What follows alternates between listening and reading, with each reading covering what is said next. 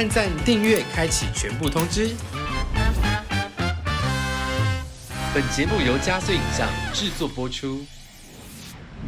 Hello，大家好，我是传播帝。在这个时代呢，想红你有非常多的方法，你可以是很搞笑、很幽默的，也可以是卖脸蛋、卖身材，当然也有人是卖他的思想、卖他的心理素质。而今天的这位来宾呢，是我觉得皮相好看，也很有自己想法的 YouTuber 新生代，欢迎，我是汤汤汤汤。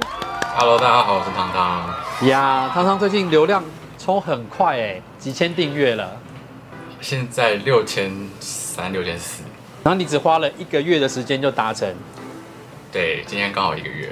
像我一开始看到你的影片，我记得应该是范真的分享嘛，然后那一集是在讲和有钱人相处的故事。那其实我本身有切身之痛，然后再加上你那在影片里面为机车的调性，所以我就立刻被你圈粉说。很少人说我的影片有围机车的感觉，怎么会？你就是字里行间都会透露出那个你机车个性的底子啊。你是第一个这样讲的，我是第一个听到的。因为我平常是更机车的人，所以可能因为这样子，所以就大家看到的时候就觉得说，哇，我怎么这么温良恭俭让？天哪，那你本人更机车会长怎么样？天，有点可怕。我就是嗯，上半脸会很臭的那种人，我会对客人有好话的那种。那你频道的调性，就是现在这个对着镜头讲讲话的的方式是怎么做决定的？我那时候其实自己画的时候，我自己有写企划书，哎，就是我要开频道的时候，然后就想说，哦，我的优势是什么啊？我的缺点是什么啊？然后我的擅长的东西是什么？因为我觉得我比较擅长写东西，我其实不擅长临场反应，所以我没有办法就是像很多 YouTube 一样，他就是可以直接这样直接来，只要写大概的脚本就好。我不行，我就是一定要把脚本写的很完美。对，很仔细，然后再把它念出来。所以大家常会说，我觉得我口才很好什么，但其实都是就是是脚本写得好。那接下来就要聊聊，就是我跟你最后 我觉得最有共鸣的地方，就是跟有钱人交往这件事事情上面。你觉得跟有钱人交往真的在物质上面会有所享受吗？会从中得到快乐吗？一定是有，我觉得，但是呃不一定会很多，或者是你不一定会真的会很开心的接受这些事情。像我自己啦，我自己是那种我很不喜欢两个人不对等的人，所以如果对方很有钱，那他的消费习惯或者是消费模式跟我就差很多的时候，我就会觉得压力很大。要看对方是什么样的个性啦，会有什么会有不一样的反应。有些就是他就是觉得他在施舍你，会有这样的人吗？他就觉得在施舍。会会会，他就是觉得说，我就是想要给你啊，你就是我要给，你就给我拿着。但他不是那种很霸道总裁那种，他是那种我就是高高在上的那种。像我前任，他就是觉得我过得起这样的生活，那你跟我一起出门，你就是不用花钱，我帮你多付这一份而已。他也不太会有高高在上的那种感觉。如果对方真的太有钱，比如说他可能送我一个名牌包什么的，然后我就可能就是我要么就是我会想办法把它用另一种方式还回去，要么就是我不会收。这么在意这件事情，为什么？不知道，就是会压力很大，因为我我就是会觉得好像有欠对方的东西。我自己约会过的那位有钱的对象，他曾经在某次吵架的时候跟我说：“世界就是以我为中心打转。”那让我觉得哇，他们的价值观有时候蛮偏差。我想说，可能是因为他从小被养成，可能他是独子或干嘛，他就真的有很多金钱可以挥霍，真的觉得世界是绕着他转。你也会有这种类似的感受吗？我有一件事，就是他就是从小念贵族学校，然后一到大学就出国念书，然后念个什么常春藤的那种，一一念完就回台湾，然后就是也不用自己出钱，然后可能就帮他开个店啊，或者是开个工作室啊，或什么的，但他就是觉得自己特别尊贵那种，我就很受不了。比如说有些事情发生了，但我觉得没有什么，但他是会用那种，如果大家看过《寄生上流》，大概就是会知道，就是他们会有一种呃，有一种地下室的臭味的那种感觉。对，就是会在小地方，而且是小地方哦，不是那种很大的事情，在这种小地方，然后他就会表现出那种嫌恶感，然后你大概就知道这个人的个性是怎么样。嗯，我记得你在你的频道里面有说过，你的某某个有钱男友会骂服务生这件事情，你会觉得很介意。对他就是对除了对我之外的人都很差劲，他觉得该凶的时候他就会凶，然后对服务生不客气的时候他就会对服务生不客气，然后我就会坐在对面，然后我就会很尴尬这样子，我也不能跟服务生说对不起啊，因为如果跟服务生说对不起的话，他会对我发飙，然后对对就很尴尬。我完全可以理解这个故事哎，我曾经有一次也是我跟他去吃呃松露小笼汤包。老实说，那个小笼汤包没有什么松露味，他就把服务生叫过来骂说：“你没有吃过你们家的松露小笼汤包吗？里面根本没有松露的味道，凭什么还卖这个价钱？”然后就很凶，气呼呼的。但因为是坐着的，在餐厅里面用餐，我也没有办法飘远。平常我可以飘走，那个时候没有办法飘走，真的超尴尬，超级尴尬的。可是偏偏就是盯着你们这一桌看。对，可是他们不怕被人家看呢。对他们真的不怕哎，但我真的不懂，我没有办法。对他不管到哪里都是可以跟人家大小声那样子，而且你对服务生说也没有什么意义啊，东西也不是他做的，他就觉得这是他唯一可以接触到的人。那你还有什么你印象深刻，就是有钱另外一半的令人厌恶的事迹？呃，他很喜欢把我带出去炫耀，很多场合他可能会带你带着你出去。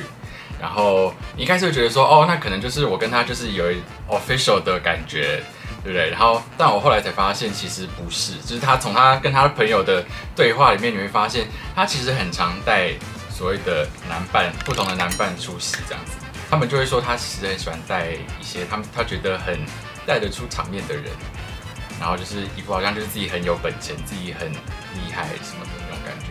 所以他带你出场，他主要强调的优点是什么？我不知道哎，我这种总不能自己问吧？自己问自己问超级尴尬的耶。因为他带出场一定表示某件事值得炫耀，可能是长得很好看啊，很聪明不一定啊。不知道，就是，但就是他是他朋友跟我说的啦，就是他朋友说，你就是他被他带出场的一个有点像装饰品的东西。对，他就叫我说不要想会变成 official 的关系这样。说哦好。我真的觉得他们就是很特殊的一群人，像我前任，他会用欧舒丹刷马桶。用欧舒丹刷马桶的意思，因为他觉得马桶跟你的身体的最私密的肌肤有亲这么这么贴近着，实际贴近着。既然你会用欧舒丹洗身体，那当然连马桶都要用欧舒丹洗啊！你怎么可以用廉价的那个清洁剂来洗它？他有很多很荒谬的言论，可是乍听之下又很有道理。但我一个。约会对象是他会叫我帮他刷浴室，然后我还是真的帮他刷浴室。你这不是把你当佣人吗？对，然后后来就是过几年之后，就认识比较多人，然后就就有遇到他以前的员工，然后他员工就说：“哎，他们也会，他也会叫我们去他家帮他刷浴室。”太夸张了！什么东西呀？你跟他交往，他把你当成就是清洁工哦？对啊，对啊，神扯哎！但他后来真的是，嗯，我后来发现大家都很讨厌他，所以就是就觉得不孤单。OK，那接下来就是要问问你，你曾经体重破百公斤，那你当时觉得不开心，是因为你看到自己的身体不开心，还是更多的不开心是来自于别人的眼光？我觉得都有哎，但是我觉得一部分是因为别人对你的反应，然后让你觉得自己好像不好。我觉得比较是这样，是一种内化的。别人的眼光，就时间久了，你就觉得说自己好像是真的是不不应该这样这样子。但是那时候我会瘦下来，有一个还有一个原因，其实是因为我们班上有一个男生，他是直男，但他就是我不知道是心地特别善良怎么样，反正他就是那时候就跟我说，他觉得我瘦下来应该也是蛮好看的，他就鼓励我试试看这样子。然后我就想说，哦，好好。后来我就真的就是减肥这样，然后还真的瘦了四十公斤。像我啦，是比如我在高中的时候，可能你会在教室换体育服，我是非常讨厌那个时刻，就是我脱下来，我就对我自己，我没有办法。你也会吗？我也没办法，我也没办法。然后我以前也是那种，呃，不敢在下课时间去上厕所的人。嗯，我是一定会挑在下课前五分钟，或者是上课铃响的那一刻走去厕所。为什么？你也知道，国高中的男生就很爱。他不一定在霸凌你，他有时候不一定是在霸凌，有时只是很很爱起哄。然后，但对那时候的我来说，就觉得压力很大，就觉得说，哦，就是他们都觉得我是娘娘腔，他们都觉得我是女生，然后就一直会说什么“干你到底有没有屌啊”之类的这种话。会说这种话？会啊，会啊，会啊。所以就是那时候就压力很大，就是想说就不敢上大家上厕所的时间去这样子。嗯，那你有被他们取过什么奇怪的绰号吗？哦，是啦，但我我那时候好像没有比较特别的绰号，就是他们想要骂我的时候才会讲一些特别难听的话。可是没事干嘛骂你啊？我有很多朋友就问我说，为什么我国中、高中的时候没有被霸凌？然后我就跟他们说，那时候我其实就是跟他们一起打嘴炮，因为其实有时候很多男生他不是真的要霸凌你，他真的是起哄，就只是单纯起哄，只是很容易起哄到最后变成就是很惨惨剧这样子。然后但我那时候的应对方式就是他跟我打嘴炮，我就打嘴炮回去。哦，然后但他们就会觉得这样很好玩，然后就是叫我说什么被男人干的或什么之类的，我觉得我跟他说你想试试看吗，或什么之类的。你也是蛮呛的啦。那你曾经为了符合别人的期待去改变身材吗？会啊，很长啊，很长。以前啦，现在不太会。现在就是你喜欢就喜欢，你不喜欢就不喜欢，随便你这样子。因为以前可能也不会，也没有认识那么多人，就觉得找对象好像相对比较困难一点。那时候也大概不知道自己有的本钱在哪里。那时候我刚瘦下来嘛，就是自己其实还是很没有自信的状态。然后那时候就会想说，碰到一个对象就会很想要把握住他啊什么的，然后就会觉得想要用尽全力。他想我干嘛我就干嘛。他想我减肥我就减肥，他想要我增肥我就增肥这样子，但现在就比较不会，现在比较有自信了，就觉得我想要做我自己。我但我觉得一部分也是也是因为在台北或者是在酒吧工作的关系，就觉得说又不差你一个，哦，因为机会很多，是不是？对啊。那你自己对另外一半的身材会有所条件的限制或期待吗？没有哎，我基本上。不太喜欢太骨感的，但是真的遇到真的觉得很相处得来对象，我就算骨感我也没关系。就我基本上我高矮胖瘦都约会过，都交往过，就不会是你不会有一个身材的门槛就对了。我自己蛮不喜欢我自己个人啊，就是听到很多同性恋在要求另外一半的时候，就说一定要有什么肌肉啊，多高什么，就是条件在身材上面他定的很很现实。我想说。这个真的会是很首要的事情吗？以及大家都在追求自己身材很好这件事，我我其实有点，虽然我访问这样子的人很多，但我心中常常会有很多问号。我有遇过一个对象，他有很明白的跟我说，他希望我去健身房，他希望我去运动。然后我说为什么？他就说他的用词是说，他觉得他短期内可以接受我的身材是现在这样子，但是他长期希望我去改善我的身材。我那时候就超级火大，然后后来我就我们就大吵一架，然后我就再也不理他了。这样子，这个很值得生气。什么叫做短期内？对啊，就就就你在攻什么？你在攻什么？在攻他小？在讲什么？对啊，在攻他小？太莫名其妙了吧？这个人很值得被淘汰掉。对我来说啊，我可能会觉得说我就是可能不爱去健身房，对，没错。然后，但是我也很努力工作啊，我也很努力的。保养啊，努很努力的念书啊什么的，那这些对你来说还不够吗？你只要没有好身材，好像你就是你整个人都被否定的那种感觉，就不懂。所以你也没有交往过身材很好的人？有，我交往过身材很好的人，但是压力也是蛮大的。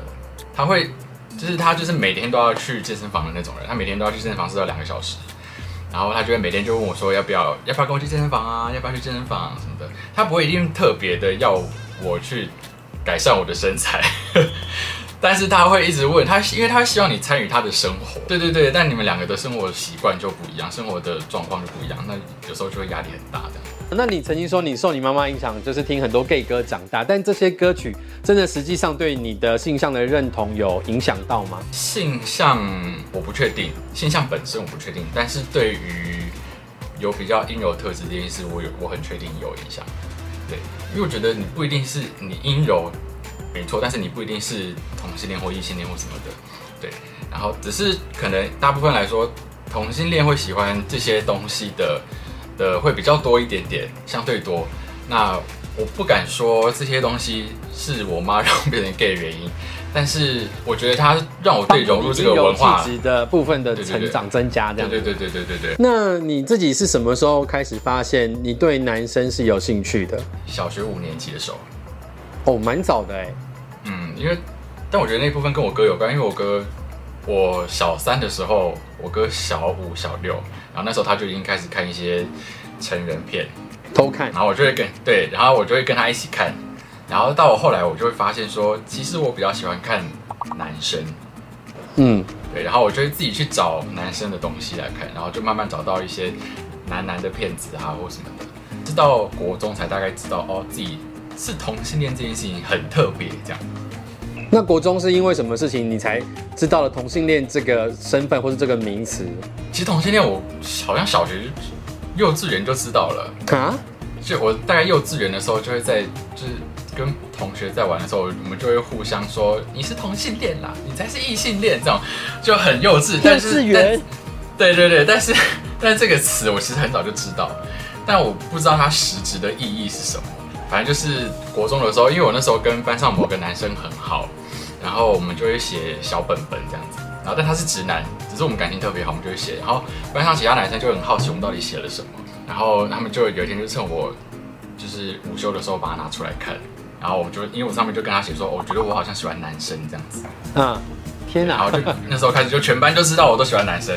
对，所以我从国中之后就是一直出柜到现在，就除了家里啦。好好早哦。好，你刚刚有聊讲到嘛，就是你会偷上网找一些男男的东西来看。那据说也是上网有被爸妈发现你跟男生在聊色，是不是？对，但我爸妈其实没有跟我说这件事情，他们没有说他看到了什么。但是因为我就知道那段时间我是在聊的一些东西，就是就是那些东西，所以。因为我那时候就是跟网友约出去见面，高中的时候，结果见面完没多久之后就被我爸妈发现，就是我出去跟男人见面，就我爸把我叫进他的书房，然后他就说，我觉得我看到你在网络上跟人家那边聊天，乱聊一些有的没的这样子，因为那时候我还没什么概念嘛，那时候就说，哦对啊，他说他要当我的男朋友这样子什么的，然后，对，然后我爸妈大概就这样，然后。我爸就是那时候就非常，我记得他那时候非常严厉的跟我说：“你现在立刻跟他分手，什么什么的。”反正那时候聊完，我就是想说，好了，反正就是你们就是要管我，然后就是你们要你们就是要限制我这样。我就我以为这件事情跟平常其他的一些事情是差不多的等级。然后后来，但是这个他们两个的歇斯底里的状况持续了非常久一段时间。就我妈就是会来学校。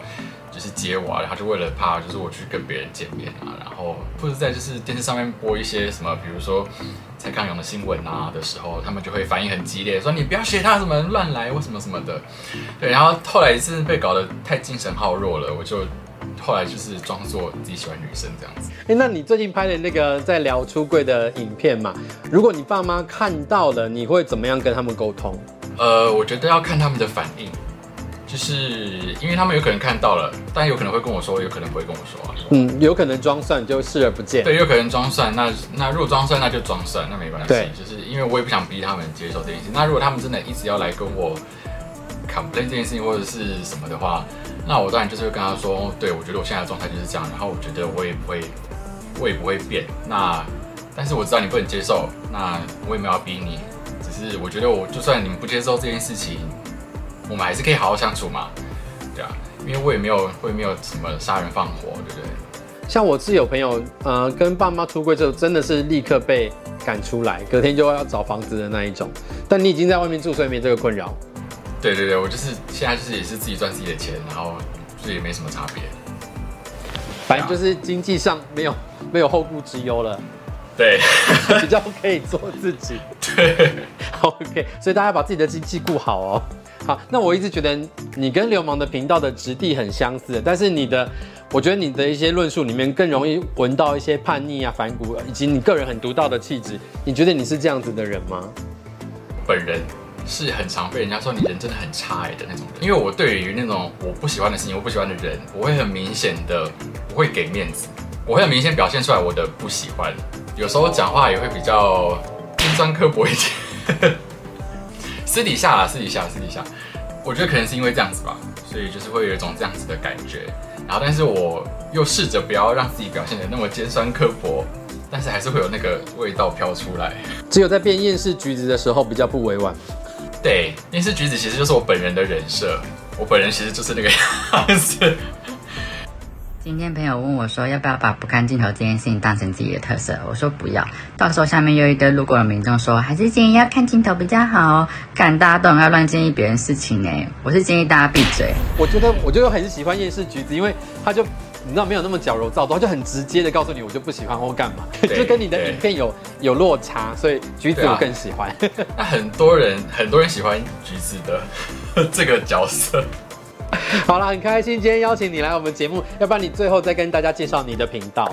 我的频道其实我一开始的设想是我想要挑一些比较生活化的主题，那我希望可以把生活化主题讲的比较深入一点点，然后把我自己平常脑子里面想的那些比较深刻的观察讲出来，这样子。虽然我的人设本身并不是那么的温良恭俭让，但是大家还是可以多多看一下我温良恭俭让的一面。